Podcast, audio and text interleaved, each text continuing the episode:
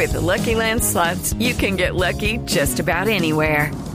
This is your captain speaking. Uh, we've got clear runway and the weather's fine, but we're just going to circle up here a while and uh, get lucky. No, no, nothing like that. It's just these cash prizes add up quick. So I suggest you sit back, keep your tray table upright, and start getting lucky. Play for free at LuckyLandSlots.com. Are you feeling lucky? No purchase necessary. Void where prohibited by law. 18 plus terms and conditions apply. See website for details. Panaderías. Correcto. Un caso de panaderías.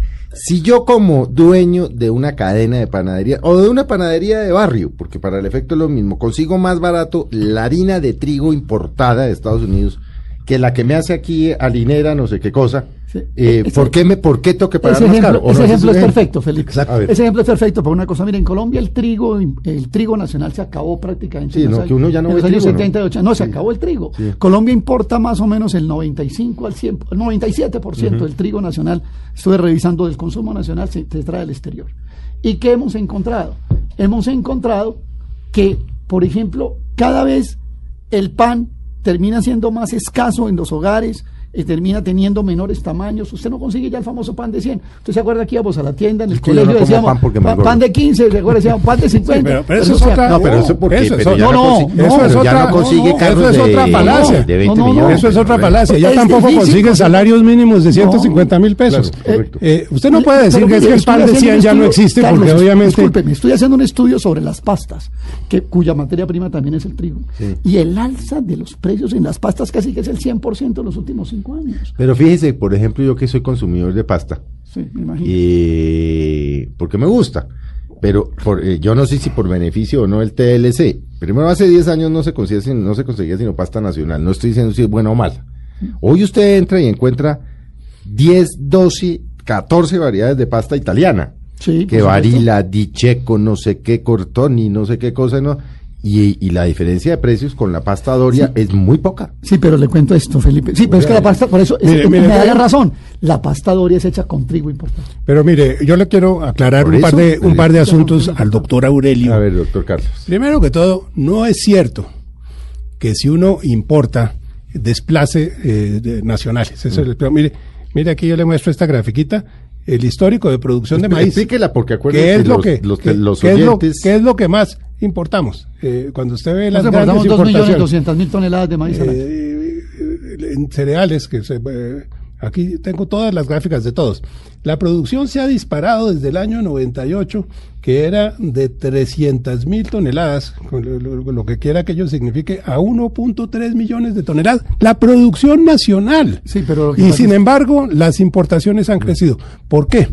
Porque la industria nacional, de la, la agricultura nacional, a pesar de ese crecimiento, que es un crecimiento bárbaro, bárbaro, o sea, la producción de maíz ha pegado una despegada en Colombia y esos son más empleos, más gente. Y no es que las importaciones los hayan desplazado, no, es que ha crecido tanto la industria del pollo, lo mencionábamos el otro día Pero se quejan mucho los de avicultores. porque no les alcanza, tienen que traer más.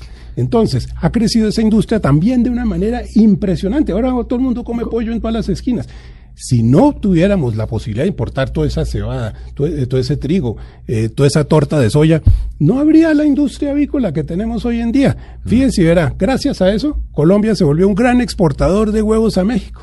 Pero mire, mire. Entonces, nosotros importamos el insumo para exportar, hay que importar. Eso es la premisa del siglo XXI. Usted no puede exportar huevos y pollo como estamos haciendo a México, que sufrió una, Si una no gran puede importar, si eh, no puede importar los insumos los porque insumos no se vuelve a pero sería mejor. pero- pero- pero Entonces, ahí y el otro, y- pero, pero déjeme terminar la idea, Sí, Aurelio, porque, eh, y lo segundo es que han eh, querido, eh, Aurelio y otros eh, académicos, el senador Robledo, el senador Robledo, claro.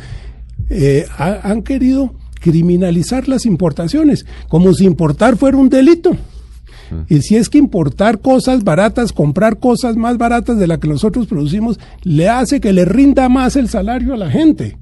Eso está bien. Entonces me dicen, no, pero es que entonces eso provoca unos niveles de desempleo. La ciudad que más vinculada está a los TLCs y al comercio internacional es Barranquilla. Tiene 4% de desempleo y el mayor crecimiento del país.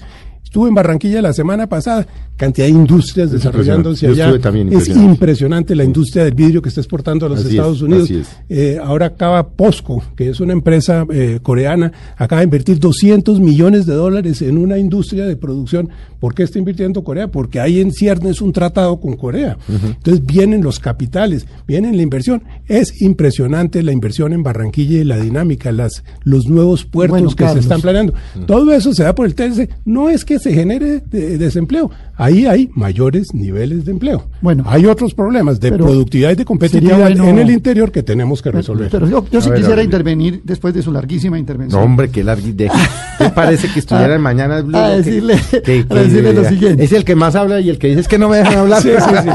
A decir, pero usted sabe cuento, Felipe. ¿Usted lo sabe muy bien? ¿El que no llora? Ok. El que no llora no mama, ¿no? Bueno, perfecto. Bueno, muy bien.